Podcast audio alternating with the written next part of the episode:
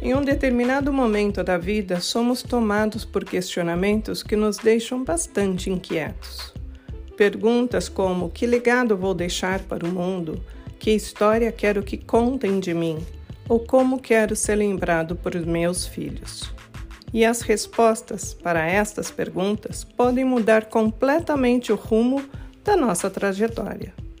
Carreira em Ação de hoje traz Felipe Amaral, diretor executivo do setor de tecnologia, advisor e mentor de startups, para contar sua história e experiência que levou a mudar o jogo, a mudar completamente a sua história para seguir o seu propósito de ajudar novas empresas a entrarem no mercado, com um modelo que ele mesmo criou. Ele vai contar isso e muito mais. A conversa está extremamente rica e eu convido a todos para embarcar nessa grande história. Então fique com a gente, estamos só começando. E aí, Felipe, você nasceu em General Câmara, no interior, no Rio Grande do Sul, com 8 mil habitantes e se jogou na capital. Como é que foi isso? Bom, primeiro é um prazer estar aqui, podendo conversar contigo, fazer esse bate-papo e trocar um pouco de ideias e falar um pouco aí de carreira, visão, empreendedorismo. Então, eu, uma coisa que eu comento até, eu brinco com a minha esposa, eu fui conhecer a rodoviária de Porto Alegre quando eu tinha 18 anos de idade. Até os 18 anos de idade não tinha saído de uma cidade com mais de 8 mil habitantes. E eu fui para Porto Alegre para me alistar para o Exército, porque General Câmara é uma cidade militar. Aham. Existe lá um todo um complexo eh, civil de manutenção de armas, mas eu queria algo diferente, né? E eu vi como uma oportunidade de crescimento e de, enfim, sair, né, daquela daquele mundo que até então era o mundo que eu conhecia. Então, com o apoio dos meus pais, eu fui para a capital, a 100, e- 100 quilômetros mais ou menos de distância, que é Porto Alegre, para me alistar para o Exército. E aí deu tudo certo, fui selecionado, e aí, a partir de então, nunca mais voltei. Tudo começou pelo motivo de se alistar para servir o Exército. E daí, do exército, rolou o quê? Porque hoje você não tem no seu currículo uma carreira militar, né? isso, no Exército eu fiquei dois anos, né, o ano principal, depois mais um ano. E depois eu acabei saindo e fui para o setor de tecnologia, né? Onde eu já, antes mesmo de ir para o exército, já era apaixonado e, e era numa época que estava 97, 98, era a internet começando, né? Então, naquela época era bem diferente do que é hoje, mas eu comecei já a ser seduzido por computação, por internet. E quando eu estava no exército, eu aproveitei para estudar, então eu comecei o curso de ciência da computação e buscar uma formação técnica em relação à tecnologia. E quando terminou o tempo do acartelamento, porque eu morava dentro do quartel, eu, eu era chamado de laranjeira. São aquelas pessoas que moram dentro do quartel, né? Então tinha, são as pessoas do interior que moram, então a gente fica na capital, então elas ficam dormindo dentro do, do quartel mesmo. Tem um, um quartinho lá, um alojamento, né, para quem é do interior. Então eu morava lá. Então depois eu já estava na faculdade, tinha feito já alguns cursos também, mais especializados em desenvolvimento web. Então logo que eu saí, eu me lancei para o mercado ali, e dei sorte de me conectar com uma empresa que estava buscando desenvolvimento web e eu já tinha um pouquinho de experiência de curso que tinha feito e comecei então a carreira na ciência da computação ali como programador, naquele momento desenvolvimento web, né, que era o foco que eu estava naquele momento trabalhando. Você comenta que você teve sorte de se conectar com essa empresa. Você acha que na vida a gente tem que ter sorte ou buscar oportunidades é algo que você encontra o que é seu? Como é que você vê isso? Esse é um bom ponto, né? A sorte é para quem está preparado e está buscando, senão ela não, ela não te busca, você tem que buscar ela, né? Então eu tinha, eu estava fazendo ciência da computação, eu fiz cursos de programação e desenvolvimento web, me inscrevi em agências de emprego naquele momento e essa empresa ela estava selecionando através das agências. E eu já peguei aquela oportunidade como função única, né? Nem esperei para, ah, vai aparecer uma outra melhor. Não. Peguei a primeira que apareceu em uma semana, deu um match com a empresa, era uma empresa muito boa, por sinal, Nesse sentido, teve um pouco de sorte dos astros conspirando para que a primeira oportunidade fosse uma oportunidade muito bem qualificada, né? Onde uma empresa que eu pude entrar e então sim me desenvolver cada vez mais com pessoas experientes já na área de tecnologia para o meu crescimento profissional de carreira. E tudo começou por ali. E você entrou na área de tecnologia sabendo que era aquilo que você queria para a vida? Não, eu sou uma pessoa muito, posso dizer, um bicho bem inquieto, né? Eu, quando era menor de idade, eu trabalhava. A minha mãe tinha uma lojinha que vendia roupas. Comprava de sac- sacoleira, ia para São Paulo comprar, trazia para o interior do Rio Grande do Sul e a gente vendia roupas. Então, eu desde pequeno ajudava ela naquela venda de roupas. Então, já tinha um pouco ali de empreendedorismo começando, né?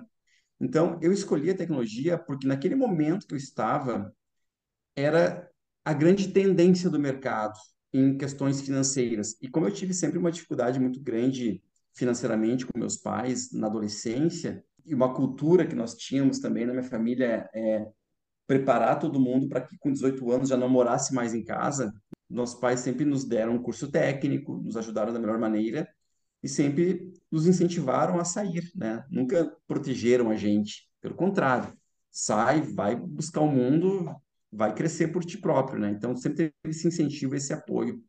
Então eu acabei indo buscar a tecnologia por ser a profissão que naquele momento estava na onda da Cristo. Não que eu gostasse mais, até não, não conhecia, não tinha benchmark, não tinha amigo nenhum que fizesse tecnologia naquele momento, né? Foi meio que por descoberta, assim, por entender que é uma grande tendência. Foi assim que começou.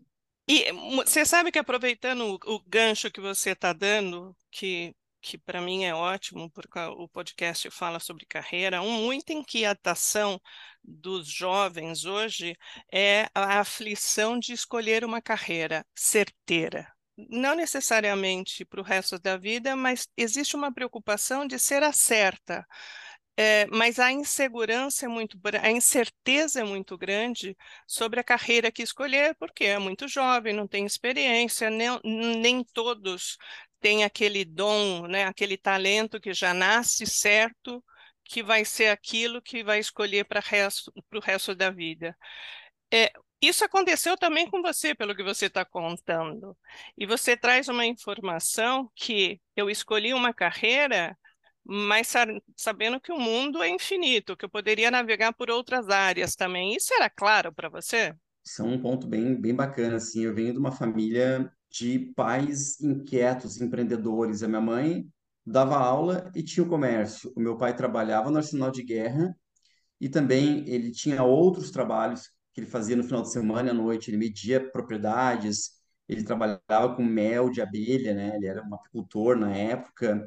E a gente, desde pequeno, foi muito instigado a ter essas várias iniciativas e trabalhar junto com ele nessas várias ações. E eu, com 14 anos, ou até menos, se não me engano, eu, junto com meu irmão, a gente trabalhava para os amigos do meu pai, limpando o pátio deles, capinando, cortando grama, pintando a casa, para ter o nosso dinheiro. A gente vem de uma família, de uma cultura assim de confia em ti, nós acreditamos em ti, e tudo que você quiser você vai conseguir. Então isso foi muito impregnado em mim e nos meus irmãos. Desde o início, meus pais eram, eram assim, eles tinham emprego deles e também tinham outros empregos, nunca tiveram medo de arriscar. Então, quando eu vim para Porto Alegre, eu vim incentivado por eles. E eu acho que isso fez com que eu, desde pequeno, me arriscasse em várias profissões diferentes. Eu fiz curso técnico de metalurgia, por exemplo, aprendi a, a fundir numa metalúrgica grande, que era o Grupo Sidebras da Gerdau, aqui no Grande Sul. Isso lá quando eu tinha 14, 15 anos, fazendo um curso técnico. Depois, passei por várias áreas. Fui vendedor de cosmético também, vendendo cosmético de um distribuidor que comprava em Porto Alegre e vendia para os salões de beleza da região. Então, fazia isso de carro, uma vez por semana, ficava circulando a região. E também, depois que eu entrei na área de ciência da, da computação e na área de tecnologia, não veio como uma coisa definida. Tanto que eu comecei como programador, e hoje, quando alguém me pergunta qual é a tua profissão, eu digo, eu sou um empreendedor. Eu comecei como programador, depois eu mudei para líder de projeto, gerente de projeto, depois eu desenvolvi uma área de parcerias dentro da empresa que eu trabalhei por 17 anos, uma multinacional de tecnologia. Depois eu fui ser gestor de desenvolvimento de software e entrega de projetos para grandes multinacionais. Depois eu fui cuidar de uma área de inovação na empresa. Depois eu fui para marketing, depois para vendas. Por último, eu estava cuidando da internacionalização da empresa para os Estados Unidos. Ou seja, um programador que deixou de ser programador há muito tempo e foi experimentando outras coisas, descobrindo, sem ter medo de errar, sem ter medo de aprender. E é o que acontece, né? Então, eu acho que a gente, quando tem essa inquietude do empreendimento, a gente sabe que as coisas não são fáceis e não, nem tudo acontece como planejado. Mas, tendo essa autoconfiança, a gente consegue sim superar os obstáculos. Justamente eu ia perguntar para você, depois daquela sorte que você teve de entrar numa empresa, né, de web, e você já contou toda a tua trajetória e ter permanecido quase 20 anos numa empresa multinacional, te, trouxe aí vários frutos e ter navegado em várias áreas. Me vem muito à mente a frase do teu pai, esse, essa frase, esse ensinamento sábio do seu pai morando numa cidade de 8 mil habitantes, é algo que você traz como diferencial para a tua ascensão, para ser o que você é hoje, para ter conquistado tudo que você conquistou? Sem dúvida, admiro muito meus pais por terem saído de onde eles saíram, de famílias muito pobres, né, onde não tinham acesso, não tinham informação. Hoje em dia você tem muita informação e eles sem informação não tinham acesso a livros para ler na época. Não existiam bibliotecas em General Câmara, né? Não existia muita coisa. Até hoje não tem arranha-céu lá, não tem prédio de mais de dois andares. Sinaleira, muito menos ainda farol, né?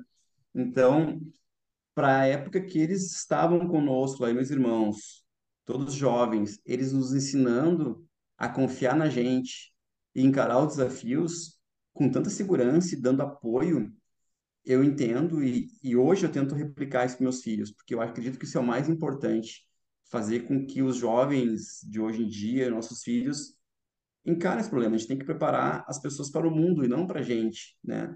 Porque imagina se meus filhos, eu tenho dois filhos hoje, uma menina de quatro anos e um menino de um ano. Imagina se, se eu vou criar eles dependentes de mim e o dia que eu faltar, como é que vai ser, né? Então, eu me preocupo muito em trazer os ensinamentos do meu pai para que eles estejam preparados para o mundo e para que eles se lancem para o mundo, sim, para ter a vida deles, para ter a família deles, né, e conquistar os grandes sonhos. Antes de passar para o teu lado aí pela virada da mesa é, do deixar de ser funcionário ou partner numa empresa multinacional para virar empreendedor, você teve uma longa jornada como líder de equipes. É, esse ensinamento do seu pai foi um tema que você procurou passar para a tua equipe também? Se não, ou adicional, qual é, é, ensinamento você buscou passar para as pessoas que trabalharam com você? Eu acho que, falando de liderança, eu sempre trouxe uma característica muito da minha mãe, que é a empatia com o outro. Então, uma coisa que eu sempre procurei desenvolver, e até hoje faço isso com meus sócios, é ter empatia entender o que que se passa na cabeça do outro, qual é o sentimento da outra pessoa e tentar se conectar com isso de, de uma forma genuína. Porque no final do dia, qualquer empresa, qualquer negócio são pessoas. E são as pessoas que fazem os negócios, que fazem as empresas. E se a gente não consegue se conectar com o outro com uma empatia genuína, tudo vira algo robótico, é, o famoso comando-controle lá atrás, né? Os métodos ágeis e tentou mudar isso no mercado, mas tudo parte do princípio básico da empatia, e isso eu aprendi com a minha mãe. Agora, saindo do, do formal, né, e, e entrando para o empreendedor, você fez isso em paralelo, primeiro com a empresa e depois você largou o emprego formal é, para se atirar totalmente de cabeça no, no empreendedorismo, né, no teu negócio. O que que faz uma pessoa aos 40 anos tomar essa direção? É uma excelente pergunta. A gente, quando vai chegando perto dos 40 ali, ou, nessa idade da vida, a gente começa a pensar que legado eu vou deixar para o mundo, né? Como que eu quero ser lembrado pelos meus filhos? Que história que eu quero que contem de mim depois? Uma das coisas que fez com que eu saísse da empresa que eu estava antes, uma multinacional de tecnologia, onde eu era sócio, para lançar uma carreira com outros empreendedores que até então não conhecia, foi o propósito. Foi justamente isso. Como é que eu impacto a vida de outras pessoas? Como é que eu deixo um legado? Como é que eu impacto o mundo de uma forma positiva, né? Num mundo que tudo é a cifra na frente, muitas vezes. E aí surgiu a iConecta, né? Com essa missão de aumentar radicalmente o número de diagnósticos precoces de câncer, né? Porque os números são terríveis. Aproveitando para vender meu jabá aqui agora, 61% das mulheres são diagnosticadas tardiamente, E né? Conecta. 95% é a chance de cura quando é diagnosticado no estágio precoce da doença. Então, Sim. por que isso não acontece, né? Por que que as pessoas não... Por que as pessoas desenvolvem câncer ainda se existe tratamento precoce que podem curar, né? Então, a gente está construindo um- uma tecnologia, uma empresa para mudar esse panorama da prevenção no Brasil e no mundo. que é o WeConecta, que essa empresa foi fundada por você. Exatamente. A WeConecta, ela foi muito interessante como que ela surgiu. né? Durante a minha estadia na multinacional, eu também já estava atuando com inovação há bastante tempo. Eu fiz um curso no MIT, eu fiz uma aceleração no Y Combinator, eu criei algumas spin-offs dentro da multinacional. Então, teve muito aprendizado em relação à inovação, novos negócios, sempre pensando nas, nas três ondas ou nas curvas, né, da empresa, que é o curto prazo, médio prazo e longo prazo. O que eu vou desenvolver para matar meu próprio negócio, né? Então, o Uhum. empreendedor sempre começa a olhar para as curvas, os horizontes da inovação. E aí, eu já sou há cinco anos, quase seis anos, mentor do Inovativa Brasil, e lá eu mentorei uma empresa de um ex-executivo do Walmart, na época. Fiz a mentoria, passou um ano depois, vem procurar. Felipe, eu estou hoje dando uma mentoria de carreira, uma médica, mastologista, que ela tem um grande, uma, ela traz uma dor de mercado aí que é o diagnóstico precoce. Quem sabe a gente escuta ela e pensa como criar uma solução tecnológica, né? Aí então que o, o Marcos Próximo me conectou com a Mara Calef e a gente conversou com ela e a gente encontrou entre nós três, ele já me conhecia, ela não, uma sinergia muito grande assim de pensamento, e, e a gente começou a construir esse negócio e modelar o que seria a empresa, né? Então, é assim que começou esse movimento do empreendedorismo dessa empresa. É, e você coloca é, na mídia profissional que aumentar radicalmente o número de diagnósticos precoces de doenças não comunicáveis, usando a inteligência artificial para o engajamento. Complexo isso. O que que são do- doenças não comunicáveis? É complexo mesmo. É, eu, eu não sou da área da saúde, então imagina, né? Eu até hoje estou aprendendo essas sopas de letrinhas aí da área da saúde, eu sou da área de tecnologia e inovação. Então, assim, doenças não comunicáveis são doenças crônicas não transmissíveis. Então, doenças doenças cardiovasculares, pulmonares, câncer e diabetes. Está para entrar doença mental junto, com uma doença crônica não transmissível, né, que a pessoa desenvolve, mas não transmite. Hoje, a WeConnecta ela foca em câncer de mama e câncer de colo do útero, que são as duas doenças crônicas que mais matam mulheres no Brasil e no mundo. Sim. Só o câncer de mama são mais de 27 mulheres por dia, né? Morrem no Brasil.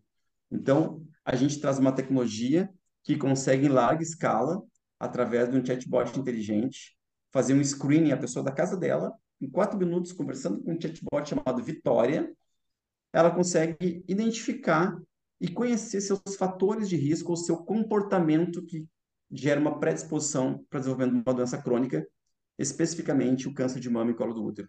E a gente, ao mesmo tempo, incentiva a pessoa a buscar os caminhos da prevenção.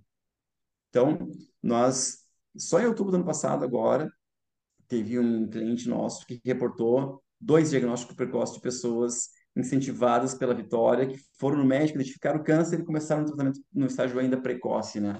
Então, a gente tem muitos depoimentos de clientes que, após a conversa com a Vitória, mudaram o seu comportamento e estão tendo uma vida mais saudável e muitos com resultados efetivos de diagnóstico precoce e tratamento da doença no estágio precoce ainda, onde a chance de cura é muito maior, né? Uma chance de de vida muito maior. E tem um dado muito preocupante que dizem que em 2050 metade da população vai ter câncer. Ou seja, com o envelhecimento da população, a doença vai chegar para todo mundo. E não tem, e não tem cura, não Não tem tem remédio, não cura. tem vacina, né? Mas tem prevenção, né? Então, como é que a gente trabalha com isso, né? E por que, que as pessoas têm câncer? Por que, que as pessoas não fazem prevenção? E aí vem o fator comportamento humano, o desengajamento das pessoas com sua própria saúde. Elas sempre acham que nunca vai acontecer com elas. A não ser que tu tenha ali uma Vitória, um assistente pessoal, um robô, que fica todo dia conversando com a pessoa, lembrando ela que ela tem que cuidar o que come, que ela tem que praticar atividade física, que ela tem que fazer um diagnóstico precoce, que ela tem que fazer uma mamografia, que ela tem que fazer um exame de Papa Nicolau, que ela tem que estar em dia, né, com as várias técnicas que existem para a prevenção das doenças que são causam maior mortalidade hoje no Brasil e no mundo. Agora você é mentor. Como é que se torna? Você é mentor é, falando de startups, ou seja, as pessoas têm uma ideia e procura você para desenvolver, para saber se, se vai dar legal o negócio que ela tem em mente ou não, né? Começar a materializar isso. É, como é que uma pessoa vira mentor? É um bom ponto. Hoje existem mentores de vários grupos é, empresariais é, no Brasil, isso está na moda agora também, né? Tem muita gente ganhando dinheiro com isso.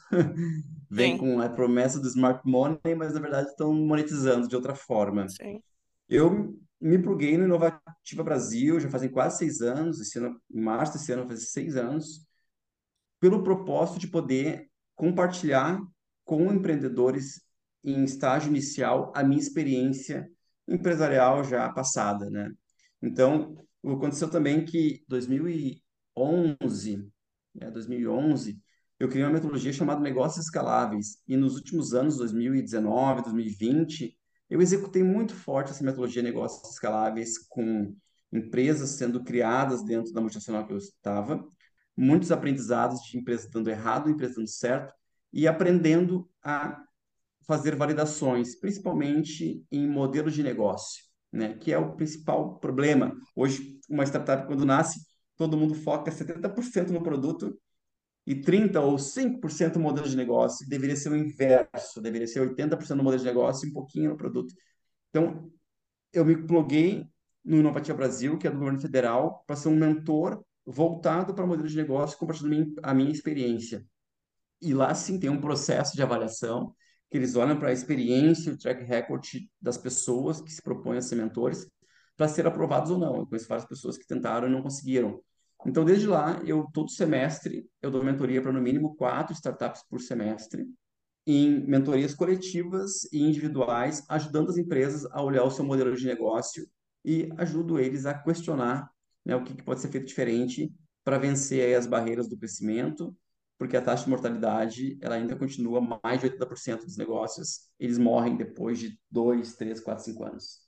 Uma pessoa nasce empreendedor ou ela pode ser se desenvolver como empreendedor? Uma excelente pergunta também. Sabe que quando eu desenvolvi a metodologia Negócios Escaláveis, e eu dei aula na época, em 2019, eu dei aula na PUC, na SPM, curso de extensão, eu desenvolvi uma tese e validei essa tese que você pode se tornar empreendedor, seguindo passos muito concretos do que tem que ser feito para validação de um negócio. E muitas vezes você valida um negócio no papel, modela, vai a campo, valida. Você pode até vender algo que não existe no papel. PowerPoint aceita tudo. Mas a venda de um negócio que não existe, ela valida uma ideia para saber se de fato vale a pena ou você fazer toda uma lógica financeira de retorno daquele investimento para ver vale a pena eu investir o meu tempo e daqui a pouco dinheiro em algo que pode não dar em nada. Então, quando eu criei o negócio escalar, na metodologia, eu trago muito isso.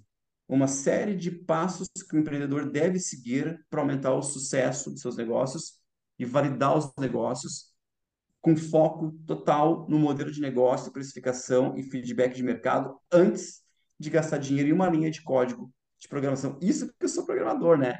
Eu vendo o discurso, não programe, programar hoje é muito caro. E quando você programa, logo você vai ter um feedback de mercado e você vai ter que jogar no lixo, porque não é aquilo que o mercado quer comprar. E muitas vezes as empresas morrem porque as pessoas são apegadas ao código que fizeram e não querem fazer o que o mercado está pedindo para pagar ou para comprar. Né? Ela entende a dor diferente. Então, foca na dor do cliente cliente no centro, escute o cliente e construa o produto que melhor atende o cliente. Então, isso é um, uma lógica um pouco invertida. E é isso que eu trabalho nas mentorias e nas empresas que eu estou construindo. Alessandro Saad, ele se identifica um empreendedor compulsivo. Ele é um professor, um mestre, eh, participação de vários é, artigos e, e teses sobre empreendedorismo. Uma das coisas que ele cita que o primeiro um dos passos que o empreendedor deve ter é não se apaixonar pelo seu negócio, porque ele diz que ele fica cego. E se ele fica cego, ele deixa de ver os possíveis problemas que podem acontecer. É feito paixão de relacionamento mesmo. Né? Você uhum. não vê os defeitos da pessoa, porque você está tão. Para o negócio, ele diz que é a mesma coisa. Então, não se apaixone pelo negócio.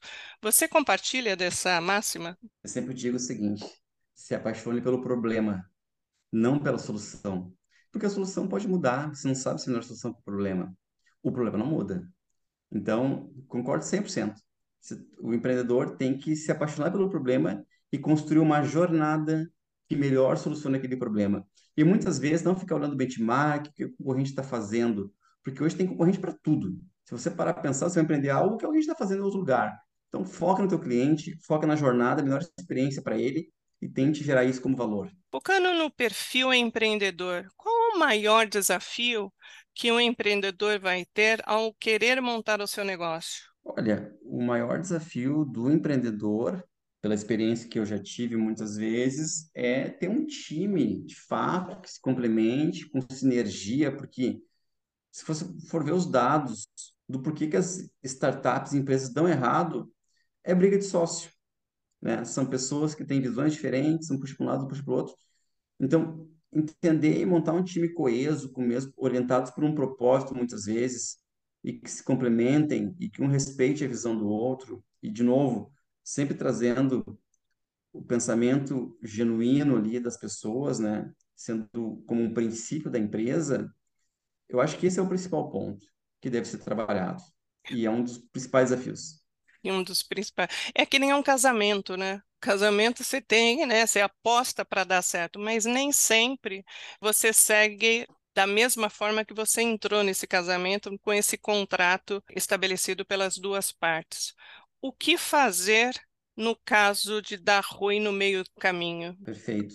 Eu, na própria WeConnect, que é uma empresa de dois anos, nós tivemos a entrada e saída de mais de um sócio.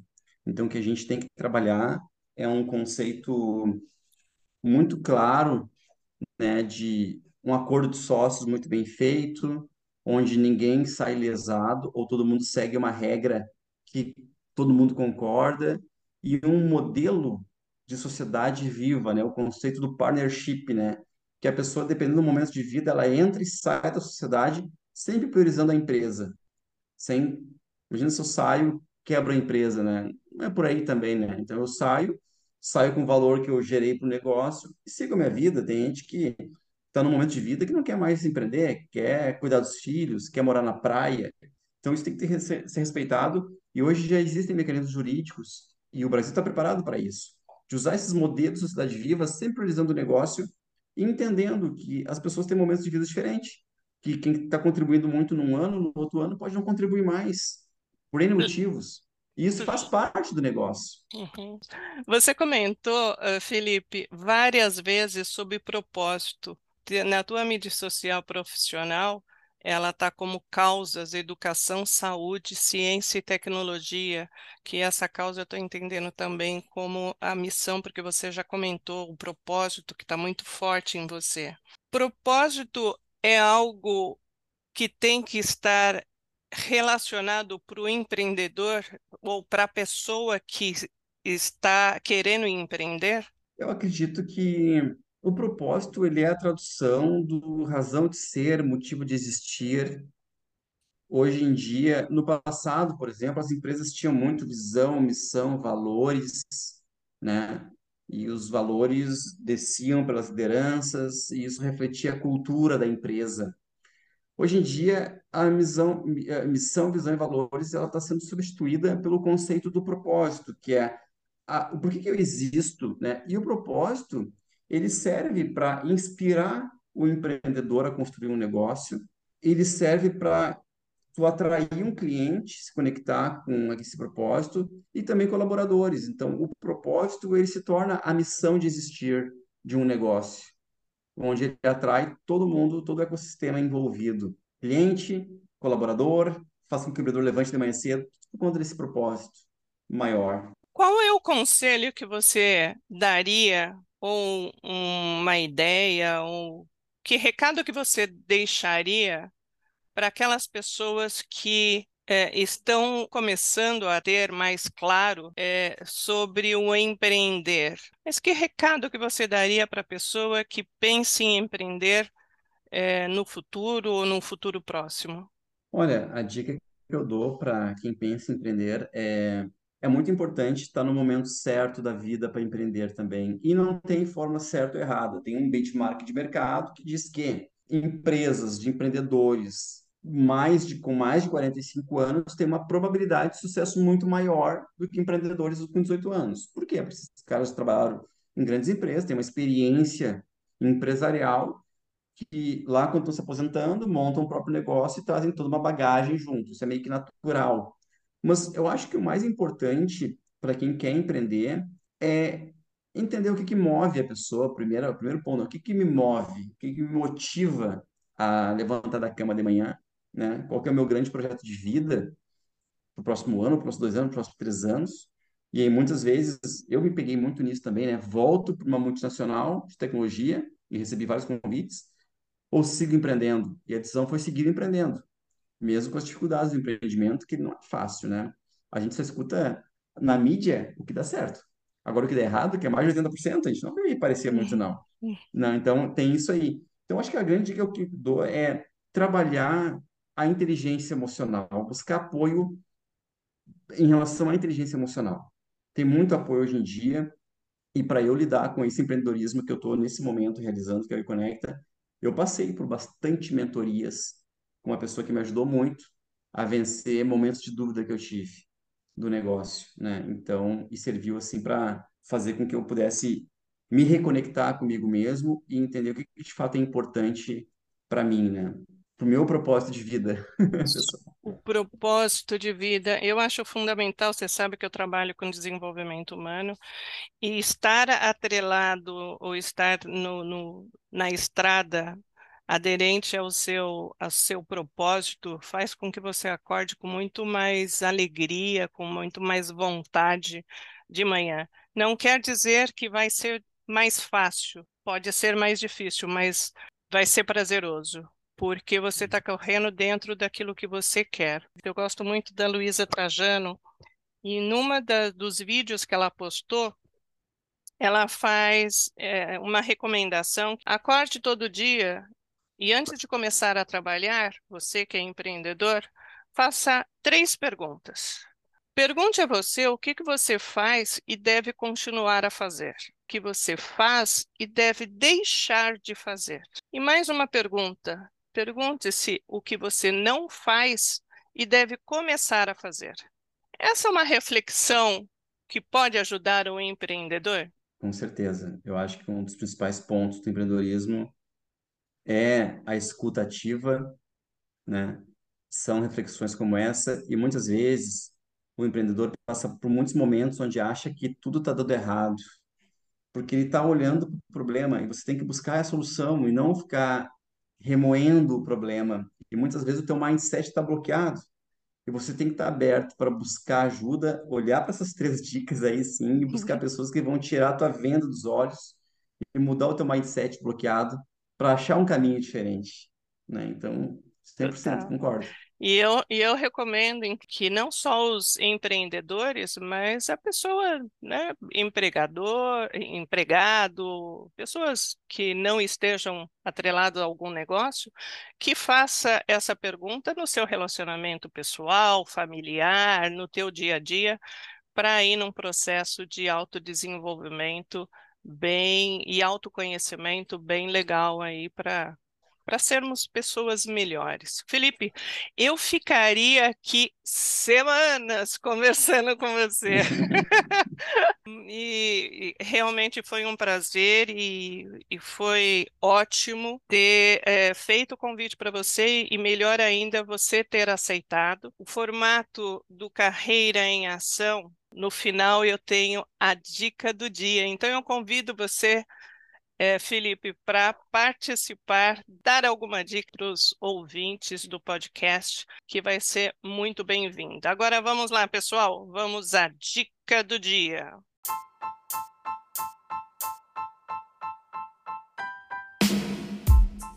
Olha, gente, a dica do dia que eu deixo é equilibre a sua vida pessoal, emocional, familiar, profissional. Tenha tempo para cuidar do corpo, da mente e priorize a família. Porque de nada importa se você não tem o que mais importa na sua vida. E muitas vezes a gente é tomado pelo dia a dia, pelos negócios, falando de empreendedorismo, e o mais importante fica de lado. Então, a minha dica do dia é essa: busque o equilíbrio sempre. Totalmente anotado, e o bem-estar é um ponto que deve estar sempre muito atento, né? Todos devem estar atentos, porque sem bem-estar você não consegue levar o teu dia a dia, quer onde você esteja. Mais uma vez, muitíssimo obrigado, Felipe, por ter dedicado esse tempo para gente. Para mim foi um, uma honra, como sempre é uma honra conversar com você. Eu agradeço a oportunidade e conte comigo sempre aí para trocar ideias, que é um prazer sempre. Legal. Pessoal, aos ouvintes, deixem os seus comentários, façam suas críticas construtivas, que toda a interação será respondida e até a próxima semana, todas as quartas-feiras. Não esqueçam de ativar o sininho para que vocês recebam a notificação do novo episódio a cada semana. Um forte abraço e não deixe de agradecer a sua vida.